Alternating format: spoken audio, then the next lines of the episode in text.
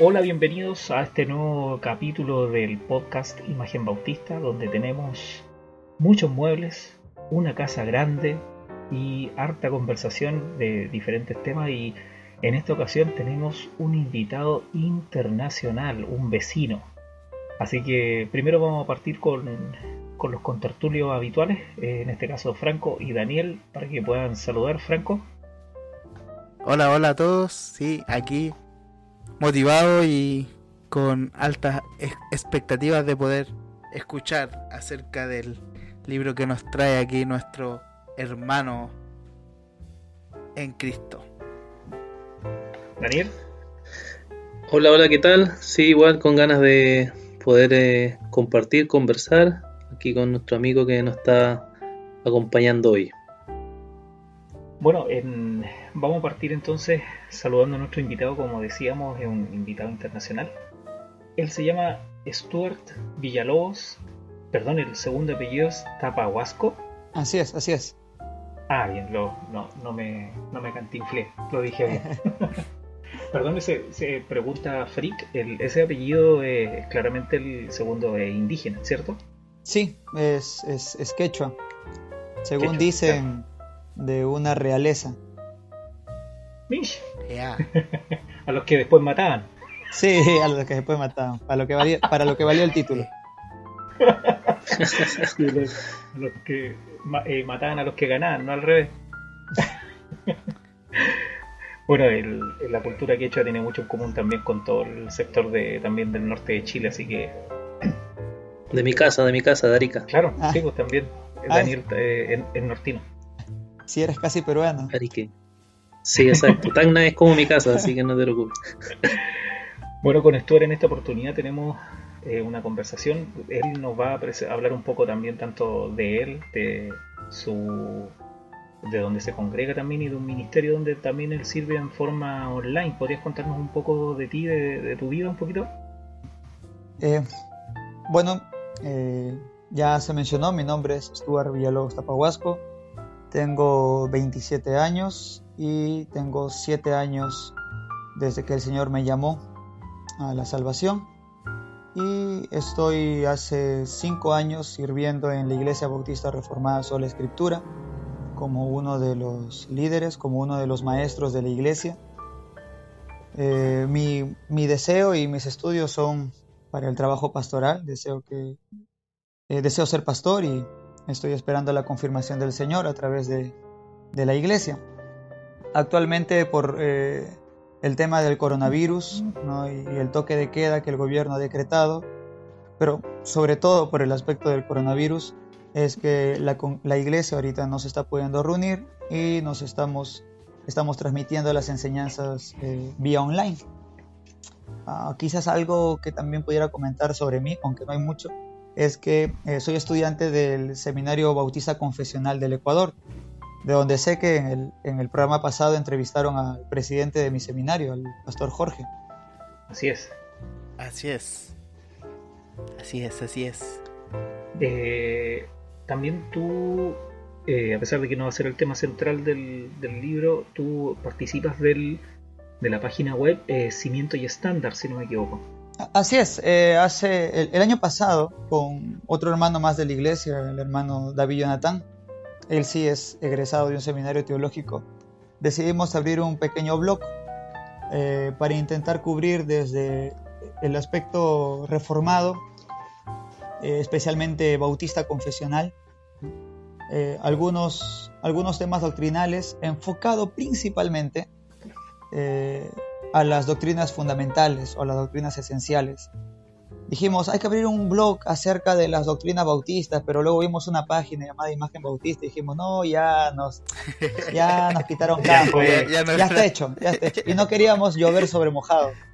Así que dijimos, bueno, vamos a enfocarnos en las doctrinas fundamentales. Publicamos de diversos temas también, pero eh, tenemos una preferencia por eh, aquellas doctrinas esenciales del cristianismo y estamos por inaugurar una sección acerca de política y cristianismo. acerca del, del, pensamiento político desde un punto de vista bautista reformado. Ah, genial. Entonces pueden visitar ese blog en cualquier momento, Cimiento y Estándar. Claro que sí. Muy interesante. También hemos, hemos hecho trabajo en, en conjunto o en realidad nos ha ayudado Stuart con traducciones y cosas por el estilo de la página. Así que también ahí hay un gran grano de arena eh, en el trabajo que estamos todos realizando juntos. Oye, y otra pregunta cortita, eh, ¿cómo está la realidad bautista reformada allá en, Perú? Oh, ah, no, eso me la, la, la, realidad bautista reformada. Si es, que hay realidad. Es que el,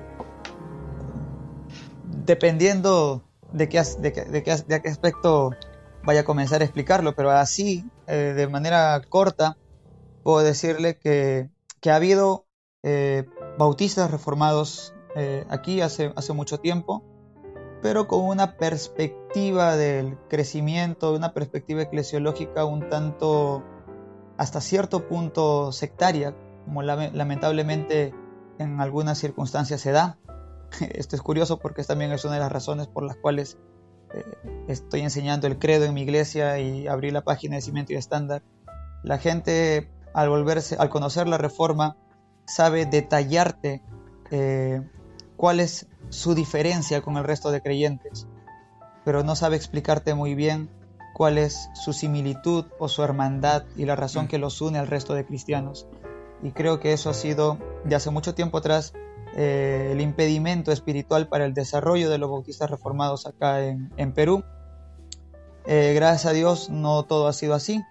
A, través de diferentes problemas eh, ha habido un resurgimiento y, y, actualmente gracias a Dios está proliferando una visión más sana de la reforma, de lo que implica ser diferente eh, pero de lo que implica ser también católico, ¿no? En el sentido universal. Mm. Entonces, ahorita, ahorita, te pudiera decir que eh, me siento como que si recién estuviéramos empezando.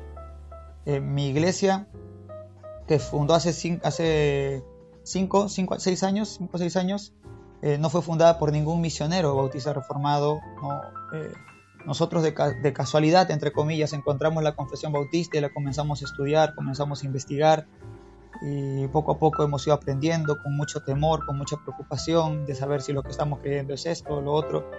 Eh, así que ese es más o menos el panorama desde lo que yo he podido observar. Ah, perfecto, muchas gracias. Bueno, eh, una pregunta, Stuart. ¿Este sectarismo que tú describes tiene que ver con el tema de la separación secundaria o no? ¿Cuál era el tema del podcast? el de acá para... No, pero brevemente, brevemente. Ah, de lo que yo he podido leer sobre el tema, sí, sobre el tema de la, de la fuente directa, ¿no? de, de la persona que conocida pero que no se va a nombrar, eh, realmente no tengo una crítica tan grande sobre la explicación de la postura. ¿Será que a veces, será que a veces tiendo a leer con la mejor de las vistas posibles la literatura que tengo a la mano, sea de la tradición que sea. Eh, pero lo que sí puedo criticar es la práctica que muchos han tenido. Eh, y es que a veces pues, una palabra puede malentenderse y la forma en la que uno lo vive puede tergiversar completamente la enseñanza. Básicamente el tema de la separación secundaria no debería generar gran problema toda iglesia tiende a reservar sus púlpitos para eh, personas de su confianza doctrinalmente hablando y separación secundaria pues está en contraste de separación primaria. La separación primaria es separación de gente que no crees que es cristiana. Separación secundaria es para separarte, diferenciarte, separarte, eh, dependiendo de lo que signifique separar, de aquellas personas que tú consideras que son cristianos. Así que si dices, te voy a aplicar la separación secundaria, tácitamente estás diciendo, yo creo que tú eres un verdadero cristiano. El asunto es cómo se aplica la separación, qué implica esa separación, no hablarte, no verte o no invitarte a mi culto o algo por el estilo. Creo que ahí es donde han tenido muchos problemas eh, al guiarse un poco más por el deseo de pureza a través de un celo sin ciencia que de la recomendación de la escritura de que debemos tratarlos aún como hermanos y tratarnos aún como hermanos, a pesar de que creamos que tengamos algunas diferencias que puedan generar problemas a lo largo. Mm. Entonces sí, sí tiene que ver con esa doctrina, pero diría yo que tiene que ver más con una mala aplicación de la doctrina en sí misma. Muy bien. Gracias, Stuart. Bueno, como dijiste tú, yendo al grano, como dijo el dermatólogo, como dicen por ahí.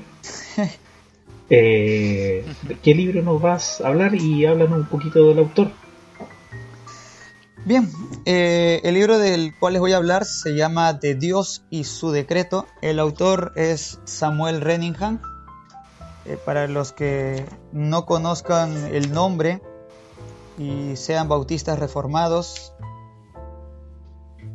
deshonra, deshonra verdaderamente que no conozcan este nombre. Es un, es un joven que está dando la hora, si, si- si conocen el término, que está marcando la pauta respecto a los estudios pactuales en la tradición bautista reformada. Él ha escrito eh, ya actualmente un par de libros de manera directa, desde una perspectiva histórica uno y desde una perspectiva no apologética, pero profundamente doctrinal acerca de la teología del pacto. Es un autor que todo bautista reformado debe conocer. Eh, este es un joven que no hace mucho eh, obtuvo su, su doctorado. Justamente su libro, eh, su primer libro que, digamos, de bastante peso teológico fue su tesis doctoral, que se llama La Teología Federal de los Bautistas Particulares Ingleses entre 1642 y 1704. Ahí él hace una explicación magistral de la continuidad de la teología federalista o de la teología pactual de los bautistas con los reformadores. Y, hace un lineamiento muy increíble que la verdad recomiendo a todos que lo lean entre los primeros reformadores, su pensamiento eh, y los bautistas eh, particulares. Eh, ¿Qué más puedo decir acerca de él? Es, es joven, ¿sí? Lo conocí cuando fui a un seminario en Colombia. Ahí lo, lo conocí cuando fui a un seminario en Colombia. Es bastante accesible, es, es muy amable, es un hombre. no sé cómo tomen esta palabra. A mí, a mí desde, que desde que la conozco y, y la he estudiado, me encanta. Es un hombre muy católico, muy irénico muy ecuménico, todas esas palabras, por favor, en el sentido más evangélico y, y más eh, ortodoxo Ortodoxo. del, de la- del término. Eh, entonces, sus escritos, con excepción de su tesis doctoral, porque esto es, eh, sí es información, digamos, de corte duro, sus demás escritos son bastante que te llevan a la devoción.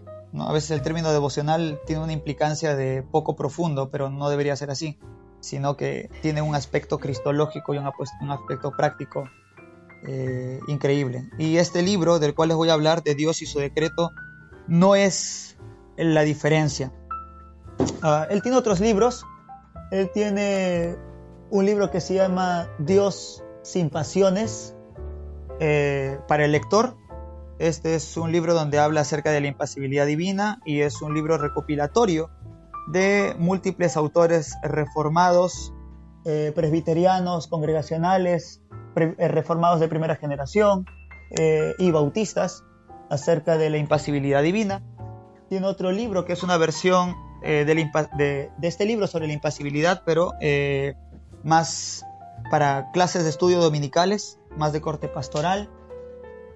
Eh, tiene participación en el libro eh, Recuperando la, herencia pactual, que es de la editorial RBAP, R-B-A-P, pueden buscar en internet, eh, Reformed Baptist Academic Press, hay una editorial bautista reformada, académica bautista reformada. Eh, bueno, esa es la bibliografía actual que tiene. Su único libro en español actual es este de Dios y su decreto. Bueno, de Eh, hecho, él sí. habla muy bien el español. Sí, aunque se cansa rápido, pero sí, sí, habla muy bien el español. Él mismo fue el que hizo la traducción de este libro, de Dios y su decreto. Ah, excelente. Eh, próximamente está por eh, imprimirse el libro de El misterio de Cristo, su pacto y su reino a través de la editorial Legado Bautista. Ese libro ya está en, en, últimas revisiones, ya está completamente en español, ya está por salir y está en últimas revisiones. Así que invito a los seguidores del podcast a que estén siguiendo eh, la editorial Legado Bautista por Facebook. Así es, nosotros aquí ya hemos tenido el privilegio de hablar de dos de los libros ya publicados de la editorial, así que nos sumamos a la recomendación a que puedan seguir la editorial y estar atentos a las noticias. Bien. Y como, y como mencionabas, también hablamos de uno de los libros de, de Sam en uno de los episodios. Excelente. El, el, eh, entonces, eh, de frente al, al, libro que nos toca. un poco la idea general del libro y cuáles serían como el, tema central, la tesis central del libro y lo que busca expresar. Eh, está basado, supongo, en una suposición mía, en el capítulo 3 de la confesión, o estoy equivocado. Así es, este libro, este pequeño libro, de tan solo 137 páginas de mucho poder, es una explicación breve del capítulo 2 y el capítulo 3 de la confesión bautista. De hecho, si, uno quisiera explicar esos capítulos en su iglesia, debería necesariamente leer este libro para poder entender correctamente el pensamiento eh, detrás de las palabras de la confesión. Eh, este libro consta de 11 capítulos, está dividido en tres partes. La primera parte acerca de Dios y su unidad, la segunda parte acerca de Dios en su Trinidad y la tercera parte acerca de Dios y su decreto.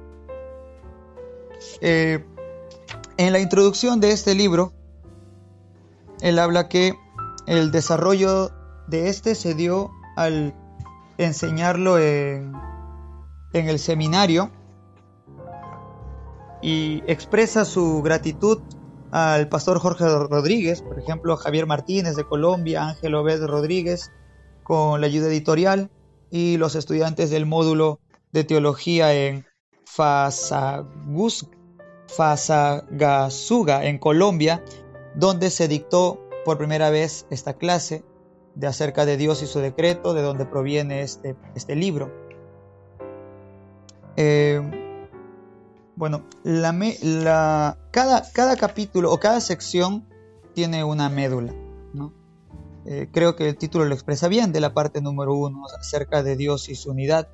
Nos va a hablar acerca de los atributos de Dios, acerca de la esencia de Dios, aquellas cosas que son comunes eh, dentro de, la Trinidad, y en el capítulo 2, en el capítulo 2 o en la sección 2 nos habla acerca de las relaciones eh, intratrinitarias. Y en el capítulo 3 acerca de las expresiones extratrinitarias eh, de Dios a través de sus decretos. Ah, algo que me, que me gustaría decir es que este libro, después de haberlo leído, bebe bastante de su libro anterior, que es Dios sin pasiones, eh, una guía del lector que mencioné anteriormente. Este libro es del 2019 y el anterior libro que mencioné es del 2015. Y este libro de Dios y su decreto está lleno, lleno de citas de reformadores, citas que usted no va a poder encontrar eh, en español en otro lugar, eh, pensamientos profundos que usted no va a poder hallar en otro lugar en español, algunos traducidos directamente de latín, eh, o algunos encontrados directamente por él.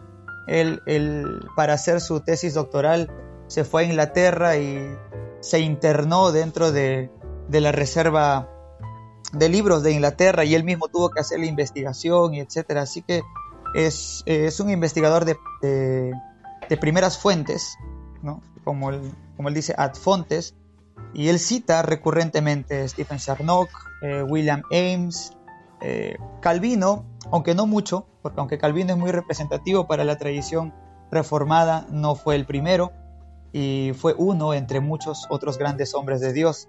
Así que eh, hay bastante información de teología histórica.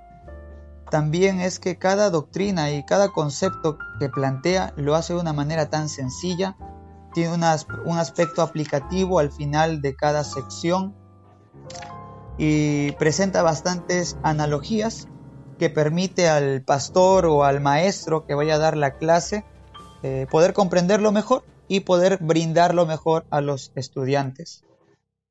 Él cita bastante un libro que lo estuve buscando en, internet que se llama El Evangelista Ortodoxo. Eh, ¿Y por qué lo cita bastante? Porque tiene justamente la intención, como mencioné, la cantidad de hojas no es un libro muy grueso, tiene la intención de presentar la doctrina completa de Dios y su decreto de tal manera que pueda servir para cualquier eh, evangelista o cualquier eh, miembro de la iglesia que necesite comprender de manera profunda estas dos doctrinas que son fundamentales para la ortodoxia cristiana, a fin de que pueda usarlo en su enseñanza constante o en el evangelismo diario eh, y para su propio beneficio espiritual en sus devocionales. no sé si alguno de ustedes, Franco o Daniel, tienen alguna pregunta.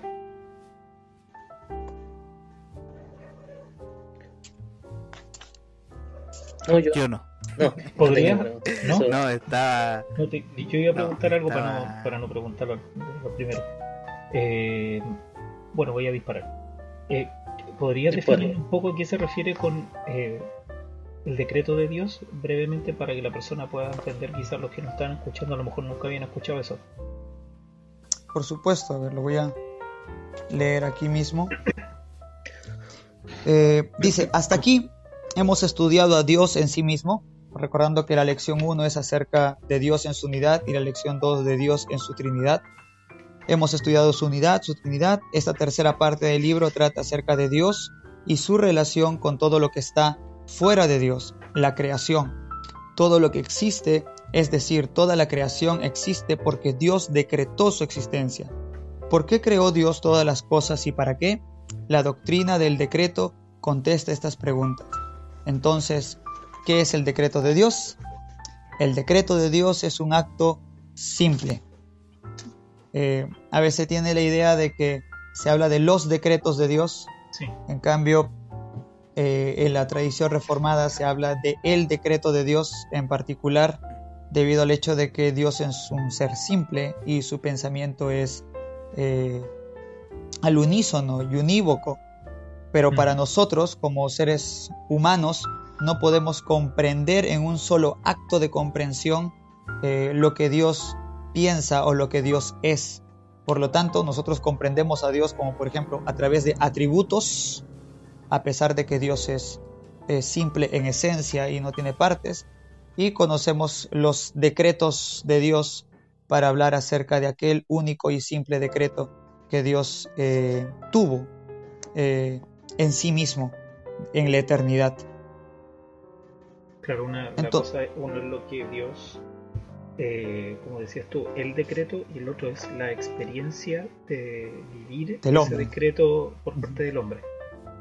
Así es. Sí, es un, a pesar de que, como se pueda se pueda eh, malentender cuando se habla de simple, eh, es más que nada lo que decías tú, porque es una, un pensamiento que no tiene partes. Eh, claro, no tiene partes y tampoco está sujeto al, a la invasión o, el parecer de la otra parte, en este caso el humano, que sería el, que tendría, que sería el receptor, a pesar de que toda la creación es el receptor del, del decreto de Dios, pero el que lo puede entender por ser imagen de él hasta cierto punto, por supuesto, lo entendemos, eh, no está sujeto a las decisiones o pareceres de la otra parte. Así es, de hecho, eh, creo intuir eh, por qué tu pregunta fue de frente a Dios y el decreto y no acerca de Dios y su unidad o su Trinidad. Tanto la unidad de Dios como la Trinidad de Dios son doctrinas, digamos, más sencillamente aceptables por toda la cristiandad pero el aspecto de Dios y su decreto puede generar un poco de suspicacia respecto a lo que uno se refiera.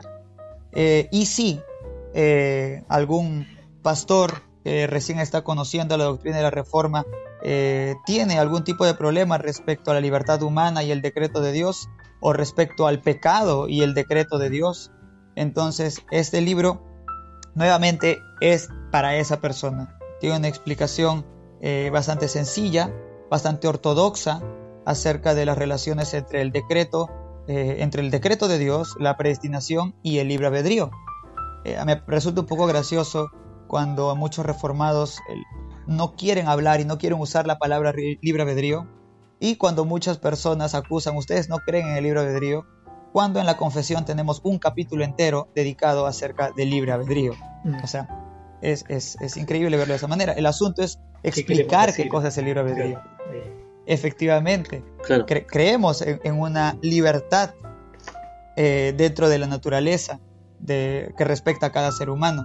Y, y, este libro habla muy bien acerca de eso. No es entre más Dios, menos libertad del hombre, sino que ambos están eh, en dos categorías totalmente distintas. Dios siendo trascendental y permeándolo todo, y el hombre simplemente viviendo a través de su experiencia, a través del tiempo, a través de las cosas que él sabe que está realizando al momento. Entonces no hay punto de comparación ni discusión. Sí, una pregunta se me ocurría ahora ya que estaba hablando sobre el tema de predestinación. Uy, esto, este no va a acabar este podcast.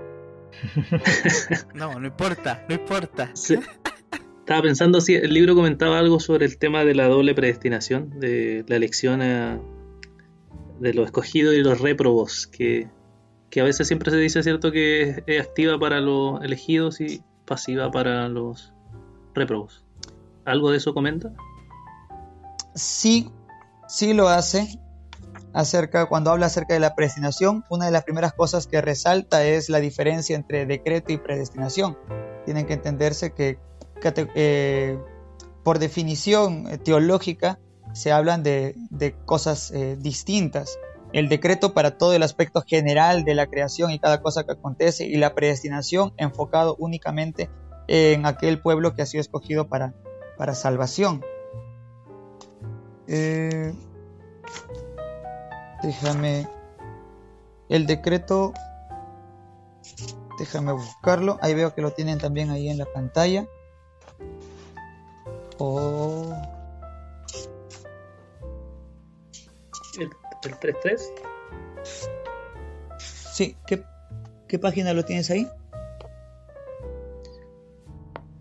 Ah, eh... ah, es que yo lo estoy viendo en mi confesión. Ah. Es que es el Aquí es el número de Kindle, entonces no tiene número de página.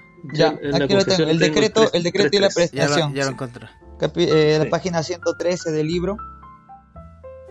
Eh, y la visión que tiene es, la visión que usted mencionaba, hermano, acerca de que Dios no participa en los pecados de las personas y que en el aspecto de la elección, la elección es para salvación y al resto los deja pasar ellos son dejados en la consecuencia necesaria de su naturaleza. Recordemos que mm. Dios en su decreto les brinda propósito, esencia, naturaleza a todas las cosas. Nadie puede criticar porque yo haga de un trozo de barro una cuchara y luego, y luego con otro trozo un vaso. Antes de que fueran cucharas y antes de que fueran vasos, no tenían naturaleza. No podría haber queja acerca de aquello que iban a hacer. Pero una vez teniendo naturaleza, cada objeto responde a la consecuencia necesaria de lo que de su diseño. Todos los seres humanos fueron creados materiales, siendo no Dios. ¿Cuál es la consecuencia necesaria de todo aquello que no es Dios, que no es perfecto? Todo tiende a la perdición. Si no fuera por la bondad de Dios desde el inicio de el sustentar, de preservar y de establecer un plan de salvación, el destino natural de cualquier cosa que esté, que no sea Dios o que no sea sustentada por Dios, es la degradación, es eh, la perdición. De igual manera, los seres humanos. Eh, entonces sí, es, es activo en cuanto a la salvación y digamos es pasivo en cuanto al, eh, a la condenación. Excelente. Pero si quieres saber más, Puedes comprar el libro. Compra el libro. el libro. Sí, bueno, es, un poco... también, acepto regalo. Ah, también se puede regalar, también se puede recibir regalo. es un poco también lo que buscamos eh, con, con, el podcast. Eh, no es agotar el tema, sino también ser un poco provocadores en el buen sentido de la palabra. Provocadores. Uno puede ahondar, puede averiguar, puede buscar materiales y que también yo creo que el objetivo que tienes tú con, con el desarrollo también de cimiento y estándar, como también el de nosotros con, con imagen bautista. Así, es, no, no, es, no es agotar el tema, sino brindar lo suficiente como para que la persona entienda que es necesario para él seguir investigando sobre lo que se está hablando. Sí. Ahora, eh, también nosotros le preguntamos a los hermanos que presentan los libros, le decimos, ¿cuáles son tus conclusiones o aplicaciones que podría encontrar la persona en, en este libro?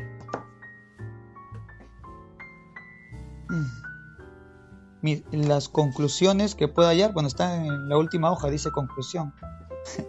Pero las, gracias, Las, las, aplicaciones que yo puedo sacar de, de este libro. sí. La primera es que este libro me recuerda, este libro me, me, recuerda y, te lo voy a decir en, en diferentes páginas, en varias oportunidades, el hecho de que toda doctrina tiene un efecto práctico. Y especialmente las doctrinas fundamentales, las que son más conocidas, son las que uno menos tiende a meditar porque uno cree que solamente sirven como la razón del resto de las cosas que hace eh, y se preocupa más por lo que hace que por comprender muy bien la razón. Este libro, especialmente para mi caso, eh, en el aspecto de Dios y su unidad, acerca de la simplicidad divina, eh, me, ha permitido disfrutar un poco mejor acerca de la comprensión de la simplicidad. No solamente leerlo y poder entenderlo hasta donde puede entenderlo, de verdad es un tema bastante complicado el tema de la simplicidad, pero aún así me permite eh, guiarme, o mejor dicho, me guía hacia la devoción, hacia la adoración del Señor. Eh, y creo que ese es uno de los puntos más fuertes. Las citas que les mencioné acerca de los teólogos de la Reforma, de Heinz Bullinger eh, y otros tantos, no son citas simplemente de una declaración teológica y ya, sino son de una declaración teológica en el sentido puritano, o sea, de lo que te permite de el arte de vivir para Dios. Son citas que siempre llevan una nota devocional acompañadas a su explicación doctrinal al leer esto, si lo lees varias veces, te vas acostumbrando. Y yo ya tuve la oportunidad de explicar eh, alguna vez el capítulo 1, el capítulo 2 y 3 de, de mi confesión, pero al leer este libro he podido explicarlo nuevamente a otros hermanos desde un punto de vista más devocional y decirle a los hermanos, oye, coge tu confesión para que conozcas tu doctrina. No, oye, ¿qué tal si coges tu confesión y haces un devocional línea por línea con los textos bíblicos que vienen ahí? y le doy ejemplos ayudado de este libro y frases de los reformadores que se encuentran acá. Excelente. Buenísimo. No sé si chicos ustedes tienen alguna acotación o pregunta o aplauso. Aplauso, aplauso para. Aplauso, sí, absolutamente. Yo, porque yo iba, yo iba a preguntar por qué sería importante eh, o, relevante para leer este libro, pero quedó más que claro. O sea, eh, poder estudiar y disfrutar de conocer en lo posible a Dios. Esa es una de las características del pastor Sam, ya es pastor. Su libro que va a salir también tiene ese mismo toque y cuando yo hablé con él, él, él me dijo que, él, que es, esa es su, su, intención, aunque pudiera estudiar mucho y ser conocido por un hombre muy estudioso en historia bautista o tradición bautista, él dice que su mayor preocupación es la aplicación pastoral, porque esa era la mayor preocupación de los bautistas cuando hicieron todo lo que hicieron y sacaron su confesión. Si hablaron acerca de eso, la confesión nació para poder retener la herejía de otro pastor que se estaba desviando, Thomas Collier, y tenía esa, esa intención de detener la herejía y poder guiar a sus miembros hacia una adoración completa y ortodoxa del Dios Trino. Entonces eh, es básicamente un volver al espíritu bautista y es algo refrescante después de leer tantos blogs de bautistas que les gusta pelearse con presbiterianos y con todo el mundo y que yo soy reformado y que tú no eres. Muchas eh, la verdad que muchas gracias por muchas gracias por recibirnos, por, eh, por permitirnos estar contigo, eh, compartir este tema fascinante. Nos dejó, bueno, una vez más cada libro que compartimos con algún hermano que también nos comparte de, sus impresiones, siempre nos deja eh, con gusto a poco, pero en el buen sentido para poder seguir eh, profundizando. Te agradecemos tu tiempo, que Dios te bendiga a ti y tu familia, tu congregación también que siga prosperando, que siga creciendo. Y bueno, como decías tú también, el, que Dios permite que esto pase luego y sabemos que esto, tomando las palabras del libro de nuestra confesión, está decretado por Dios y si está decretado por Dios está bien. Amén. Para nuestra santificación. Así es.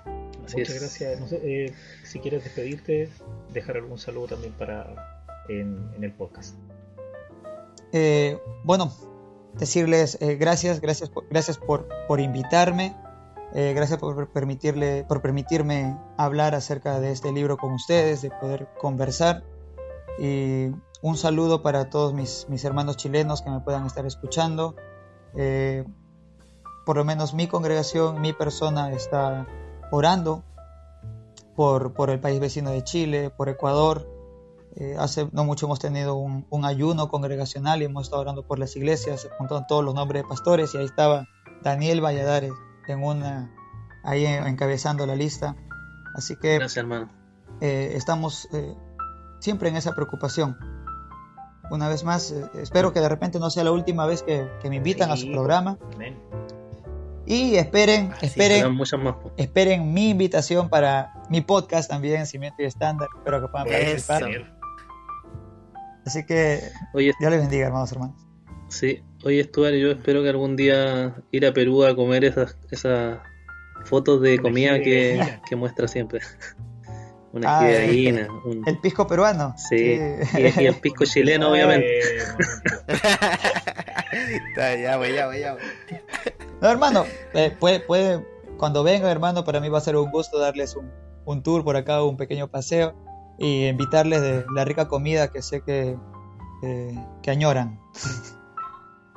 Claro, sí, muy rica la comida peruana. Yo como ariqueño sé que es rica, sí. Ya Franco, para que se despida usted y se despida después Daniel. Ya pues, eh, muchas gracias Stuart, eh, me sumo a las palabras de, Carlos, la verdad es que ha sido un privilegio poder escucharte, conversar eh, y, saber de este libro que está ahí a disposición. E invitar a nuestros amigos también, hermanos que nos escuchan, a que puedan seguir escuchándonos y también visitar Cimiento Estándar y ahí ver todo el material que, el material que Dios le ha permitido poder poner a disposición a Stuart, a, a nuestro otro hermano allí. Y, eso, que podamos seguir en contacto y bendiciéndonos mutuamente. Eh, bueno, gracias hermano una vez más por escucharnos y también a, a Stuart, una vez más agradecido por, por su hermandad y amistad también por orar por nosotros como chilenos, nosotros también oramos por los hermanos en Perú eh, y también los hermanos que nos escuchan, bueno, siempre dejarlo invitado a seguir participando en este podcast. Muchas gracias por escucharnos y nos vemos en el próximo capítulo.